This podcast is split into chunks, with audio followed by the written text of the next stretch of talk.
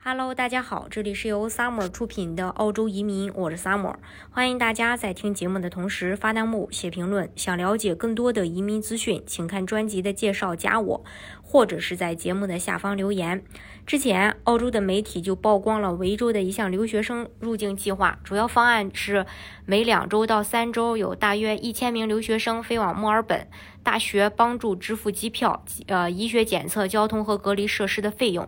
另外，维多利亚工商业联合会以及墨尔本还提出州和联邦政府联合实施一项试点计划，来允许留学生在今年第二学期返回，但是没有下文了。但是这次呢，维州的计划似乎离实施更近了。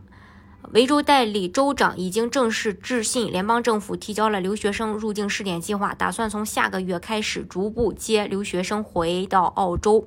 这个计划包括的内容有这么几点：第一，这个计划将采用澳网时期的做法，将入境者安排在特定的隔离酒店当中。今年初，维州政府曾为澳网公开赛引入特殊酒店隔离安排，虽然引起很大的争议，但是运作还算是成功的。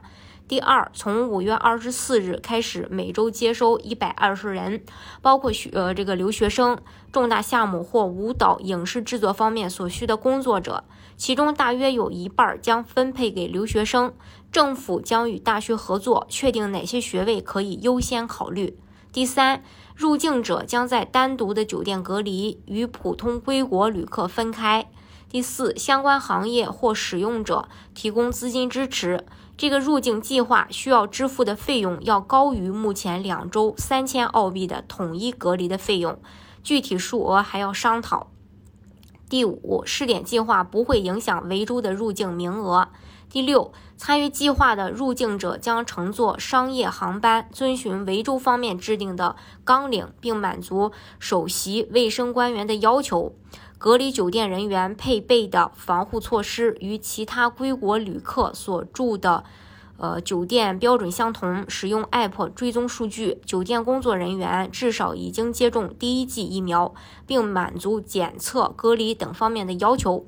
入境者与其他归国旅客采取同样的检测机制。酒店设施会进行通风评估，并根据要求整改等等。嗯，维州代理州长还表示，希望联邦政府能在签证和入境豁免方面予以支持，以方便参与试点者入境。另外，维州也可能考虑在五月二十四日之前先进行小部分的试点。从信上可以看到，这个计划是在之前提议的基础上做了进一步的完善，也符合四月。呃，之初教育部长提出的两个要求：不占用返回的澳洲人的隔离位置，得到各州首席医疗官的支持。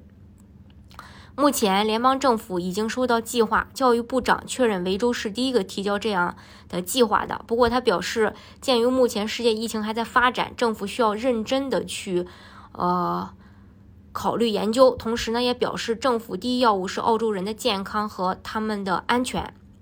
嗯。